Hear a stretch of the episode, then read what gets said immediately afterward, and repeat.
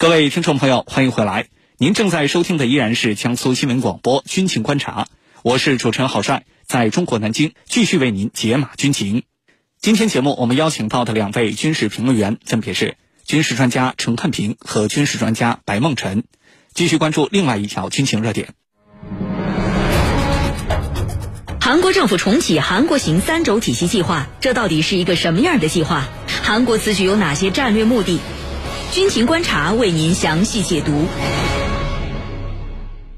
据央广军事报道，最近韩国宣布其自主研制的远程地对空导弹 LSAM 试射成功。那么这款导弹也被韩国媒体称为“韩版萨德”或者是“国产萨德”。导弹服役之后，可以和驻韩美军的萨德系统、爱国者导弹以及天宫二中程地对空导弹一道，组成韩国的多层拦截系统。报道说，这是韩国政府重启韩国型三轴体系的一部分。尹锡悦政府上台之后，就立即宣布重启所谓的韩国型三轴体系，同时呢，还提出了国防预算要优先用于构建韩国型三轴体系。二零二四年拟设战略司令部指挥韩国型三轴体系等具体的推进措施。那么，所谓的韩国型三轴体系到底是什么意思？韩国此举有哪些战略目的？接下来我们一起分析，白老师，首先呢，请您介绍一下所谓的韩国型三轴体系到底是哪三轴呢？另外，这个三轴最早是什么时候提出的啊？当时的背景是什么样子？好的，呃，这个所谓的韩国型三轴体系啊，它实际上所谓的三 K 嘛，三 K 体系呢是在这个李明博时期，在朴槿惠时期不断的所用的这个所谓三 K 的表述，这个表述包括什么呢？杀伤链。Q-chain，然后包括韩国型导弹防御系统 KAMD，还有呢，就所谓大规模的惩罚报复计划 KMPR。那么这三个领域呢，是韩国方面认为提高呃自身的防御能力，当然其实也是为了获得所谓进攻的能力、战略进攻的能力所希望加强的三个比较重要的方向啊。那么在这个李明博和朴槿惠时期呢？这个不断的在重复这方面的表述啊，那么但是呢，在文在寅政府时期啊，其实没有用过。呃，大概从今年，从今年的五月十九号，那么韩国方面的国防部其实这个宣称啊，在五月十八号，政府呢决定重启所谓韩国型三轴体系的表述，然后呢，在这个二零二二年版的这个韩国国防白皮书里面正式使用相关的表述，也就是说，呃。我们并不是说在韩国不提这个韩国型三轴体系情况下，它在刚才我们讲的这三个领域——杀伤链、韩国型导弹防御和大规模惩戒报复上面就不加大投入，啊，相反，其实我们也看到韩国现在在弹道导弹啊，在巡航导弹方面，其实在整个半岛乃至在整个印太方向上都处于一个相对比较靠前的位置啊。那么，而且它的这个杀伤链也好，它的导弹防御。呃，LSM 也好，包括我们说之前的这个相对来讲这个中型的防空系统也好，这些其实韩国的进步速度很快。也就是韩国方面现在重新提到这三轴，我觉得不光是说要做给自己看，更重要的还是要说给大家听。那么说给大家听呢，就是一方面这三轴。其实美国是一直是很支持的，美国很希望把韩国的导弹防御和大规模惩戒报复整合到它的整个印太的防空反导和战略攻击的体系之中，而且它这个杀伤链本身其实跟美这个驻韩美军的关系也很深，所以呢，美国方面当然是欢迎这种描述，而且其实，在之前的历届政府啊，李明博、朴槿惠和文在寅时期，美国，呃，应该来讲或多或少都还是参与了韩国这个三 K 的这种推动。当然，我们说可能会有各种各样的表述，但是实质上的支持是一直存在的啊。所以对于韩国来讲呢，现在又重新把它拿出来说，那么这个我觉得更多的还是一种姿态啊。那么，只不过我们讲这种姿态之下，那么在美国的这种支持之下，过去我们讲最多是默许。呃，在之前我们也看到美韩导弹指南废除，然后包括美国方面不断的试图在。半岛上去搞这个反导系统，那么这些呢，美国肯定会事实上的加大对韩国在这三个领域——杀伤链、韩国型导弹防御和大规模惩戒报复上面的这种推动啊，或者说是支持。那么总的来讲呢，我觉得这个所谓三 K 啊，对周边的国家，不光是朝鲜半岛，那么对周边的，包括我们说俄国、包括日本，其实或多或少都是有压力的。尤其是这里面导弹防御和大规模惩戒报复。因为韩国的弹道导弹和巡航导弹实力，我们说在印太方向上现在其实排得很靠前，而且它的技术是呃既有来自于西方的，也有来自于俄罗斯的，所以而且韩国现在我们说呃有拥有整个全球相对来讲比较完整的一个这个工业体系啊，虽然它的很多的技术和成熟装备是直接来自于西方，但是反过来说它的。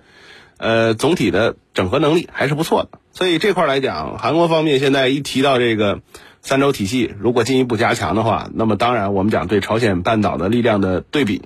对于整个印太方向在这种战略攻防上面的平衡，那可能都会有一定的影响。好的，主持人，好，谢谢党老师。在尹锡悦政府上台之后啊，宣布高调重启韩国型三轴体系。那么，尹锡悦政府这么做到底有着哪些方面的战略考量和战略目的？请程教授为我们解答。好的，所谓三轴体系，刚才我们已经做了详细的分析。那么，三轴体系啊是什么时候启动的？三轴体系很有可能在这一次发布新的版本的国防白皮书里头要正式采用这个版本。那么，三轴体系。我想不重复了。最早呢，它是出现在二零零九年，在后来的几任韩国总统当中，都进一步得到强化，就是我们要推进这个三轴体系。根据尹锡悦的最新的表态，他说，韩国将在二零二四年左右建立三轴体系战略作战司令部，就是把三轴体系变成具体的行动。要建立一个司令部，来强化这类体系的运作和它的威力。那么讲到这儿，韩国这一届政府为什么热衷三轴体系？这个三轴体系谁采用过？效果又怎么样？此前韩国的几届政府啊，的确采用过，包括朴槿惠时期啊，他们都采用过。但是到了这个文在寅时期，就弃用了，没有再用三轴所谓的三轴体系。那为什么尹锡悦对此如此的热衷呢？他到底出于一个什么样的目的？那么下一步又会怎样去做呢？其实，在最近一段时间，韩国连续进行了导弹的试射，比如啊，今年整个二零二二年至少进行了十五次导弹发射，这是。在这些年来发射的次数创下了新高，那么其目的就是要全面去推进韩国型的三轴系统。在韩国这届政府看来，它的内容主要是涵盖了韩国和朝鲜之间发生大规模军事冲突时，韩国应该具备的应对的能力啊。也就是说，这个韩国之所以要重启。三轴系统啊，准确的说是尹锡悦政府重启三轴系统啊，目的就在这儿。因为在他们看来，朝鲜连续在发射导弹，那么我呢也得针锋相对，我也发射导弹，来表达我已经具备的相应的打击能力。第二个呢，韩国如此这个推进三轴系统，其实更主要的是为了美国的战略利益。以此来巩固美韩两国的军事同盟关系，这一点是尹锡悦政府比较显著的特点。也就是说，跟文在寅政府相比，尹锡悦呢更加注重跟美国的这种军事同盟关系，而且要进一步去密切深化这种同盟关系。第三个，对韩国自身来说，韩国目前它的目的就是要发展。性能要远远优于朝鲜的导弹，要在技术和数量上双双取得优势。那么，也就是说，尹锡悦政府要采用的韩国型的三轴系统，那么涵盖了以上我分析的三个领域、三个方面。那么这样做，如何才能去实现呢？也就是说，钱从哪里来？因为三轴体系，刚才。我们介绍了，它是需要花钱的。你韩国政府作为一个中小型国家，你哪有那么多的资金投入到里头呢？对吧？这钱从哪里来？如果说你钱没有从更多的途径来的话，你当下也就四百亿美元的年度国防预算，你只能够砍其他的项目，怎么砍？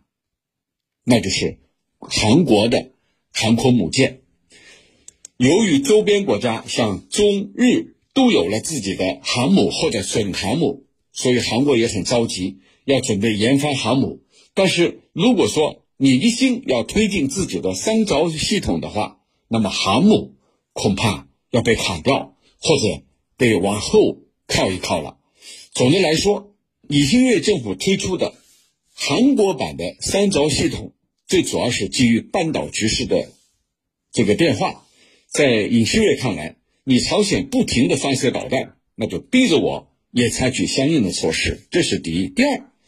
在尹锡悦政府看来，这样的做法可以更好的去巩固跟美国之间的军事同盟关系。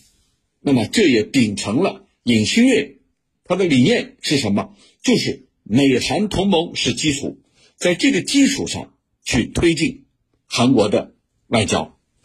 这是。他的理念，至于半岛和平稳定不在他的考虑之内，叫以牙还牙。你朝鲜发射一次导弹，我也发射一次啊！你往什么敏感的地带发射，我也往敏感的地带发射，绝不向北方做出任何妥协。这是尹锡悦政府的态度和理念。那么，这个三轴系统完全体现了他的这一理念。主持人，好，谢谢程教授的分析。韩国政府重启韩国型三轴体系计划，这到底是一个什么样的计划？韩国此举有哪些战略目的？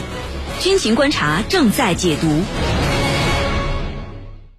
那么最近，韩国成功试射了韩版萨德，也就是 LSAM 地对空导弹，而且还试射了呃韩国自己的这个天宫防空导弹。那么这些导弹的研发进展，对于韩国型三轴体系到底意味着什么呢？对于这方面的问题，当老师您怎么看？好的，那么韩国现在呢，这个无论是 LSAM 啊，包括还有这个天宫啊，这个 KMSAM 这些东西，其实都是被它整合到所谓的韩国型导弹防御系统里面啊。那么韩国型导弹防御系统呢，是韩国认为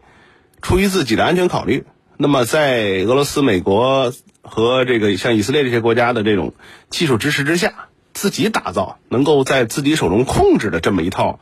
那么这个主要是以朝鲜半岛的导弹威胁为主，但是反过来说，能够进一步扩大影响范围的这个导弹防御系统啊，因为导弹防御这块儿，我们看到印太方向上的美国、日本、韩国，它在这个发展方向上，我觉得有各自的偏重。日本呢，就是更多的是试图把自己整合到美国的防空反导系统里面，那么它的指控啊、它的预警这些都更多的是在自在美国手里，那么它的装备的研发。和这个最后的部署，其实也完全是依赖于美方，但韩国在这个领域上，我觉得韩国方面还是这个发挥了自己相对比较完整的工业基础，那么也利用了自己在这个西方和俄罗斯之间的这个独特的关系，所以我们看到之前韩国参与到俄罗斯的像这个 S 三百、S 三五零、S 四百的一系列的研发之中，而且呢，也从俄罗斯引进了大量的防空反导技术，所以现在韩国的。无论是天宫也好，还是 L 三也好，它的这个整个的构型，那么它的一些呃具体的技术，包括我们说一些细节呢，嗯，既有来自于西方，也有来自于俄罗斯。那么这样的话呢，韩国方面至少可以根据自己的需要来选择合适的技术和成熟的装备。包括我们说，你看它现在的这个韩版萨德的主要的雷达也是来自于这个以色列啊，绿松雷达。那么韩国方面的这种选择啊，我觉得它有自己的考虑。一方面呢，是试图在导弹防御上面。更多的以自己为主，那么因为你自己搞装备体系，你自己搞这个预警指控的话，虽然可能相对来讲跟美国的成熟系统之间在性能上也许有一定差距，那么现在韩国国内军方也有很多人认为自己在预警啊、指控这块要更多的整合到美军体系中，但是无论如何，这个体系韩国方面的控制度是很高的。那么还有呢，就是韩国也试图在全球的防空反导方面的军援军贸的市场里面去获得自己的一席之地啊。所以我觉得韩国方面，它的这条道路还是选的很符合韩国自己的特点啊。当然也，呃，我们说能够更好的满足韩国的需要。那么对于韩国的三轴体系来讲，那么本身韩国型导弹防御系统就是它的重要一轴，KMD 它的重要一轴。同时呢，这个 KMD 和它的大规模惩戒报复这个攻防，其实可以实质为一体的。你有足够强的防御，那么你在进攻的时候，反过来，那么你的这个发射平台就会有更多的生存的机会，那么有可能会有更多的能力去对对方进行这种相关的报复。所以我觉得，对于韩国来讲呢，这个它的无论是天宫也好，还是像 LSM 这些防空反导的弹药也好，那么随着它的数量和质量的提高，那么最后我们说一定会彻底的去改变朝鲜半岛在这个相关领域的力量对比，甚至我们说最后会对这个整个印太方向的防空反导现在的这种实力上的这种天平啊，造成一个呃相对不小的影响。好的，主持人，好，谢谢白老师。军迷时间，军迷时间。有军迷朋友讨论说，那么接下来如何看待韩国型三轴体系的一个前景？真的能够达到韩国政府所预期的那种战略效果吗？对于这方面的问题，程教授您怎么看？好的，这个三轴体系未来的前景是怎么样？那么我们也可以做一个进一步的分析。我觉得未来的前景并不容乐观。为什么说？并不乐观呢，因为第一，韩国本身它并没有完全的军事自主权，这一点我们军民们都认可的啊。它是一个军事自主权没有完全拥有的国家，很多情况下得靠美国，对吧？那么这就是说，你所说的、你所想的能不能实现，不是你自己说了算。第二个，韩国的这个做法。就是重启三轴系统，将会导致地区局势进一步恶化，因为三轴系统里头的轴心之一就是先发制人的打击，那这肯定就使得地区局势进一步紧张。那么还有一个轴心啊，是发动大规模的报复行动，这需要开发大量的武器装备，开发大量的武器装备是需要钱的。刚才我们已经分析了，一方面需要大量的资金，你本身你是一个财力很一般的国家，中小型的国家，你拿从哪里拿出大量的资金去开发你的商周系统？这是一个方面，还有一个方面呢，你这样做，你必然会引发你周边国家的军备竞赛，对吧？这是肯定的，你周边国家必然会对你产生警惕。最主要的是，你北边的朝鲜，他觉得你所有的做法都是针对我，那我肯定要采取相应的做法来针锋相对。那么还有一个轴心，就是韩国型的导弹防御系统的发展，这还涉及到各种各样的型号的导弹的开发。这不仅被认为是对朝鲜的威胁，也可能被认为威胁到俄罗斯、中国等韩国的周边国家。那这样下去的话，你韩国最终很有可能变成一枚棋子，是美国用于大国竞争、大国博弈的一一枚棋子，而且很有可能危害地区安全和和平。那么说到底，最为关键的一点还是什么？就是你尹锡瑞说，二零二四年开始启动战略司令部，那么韩国的总统是几年一选，对吧？当你尹锡瑞不在位的时候。被另外一个政党所推翻的时候，你觉得你所主张的三轴系统还有可能继续下去吗？我觉得肯定不可能，因为此前这个三轴系统在二零零九年推出以后，的确在几届总统手里得到强化，但是人家文在寅可是提都没提，根本没有启动这个所谓的概念，所以从这里来看，尹锡瑞。能不能把三轴系统完全推进下去？我觉得前景啊并不乐观，它取决于一系列各个方面的因素，包括它的周边，包括美国的因素，包括它的资金，这些都是一系列的问题。这些问题将会取决于尹锡瑞他所推进的三轴体系能不能善始善终。我本人对此并不乐观，否则。文在寅政府为什么没有强力去推进这个三轴系统呢？这肯定有原因的。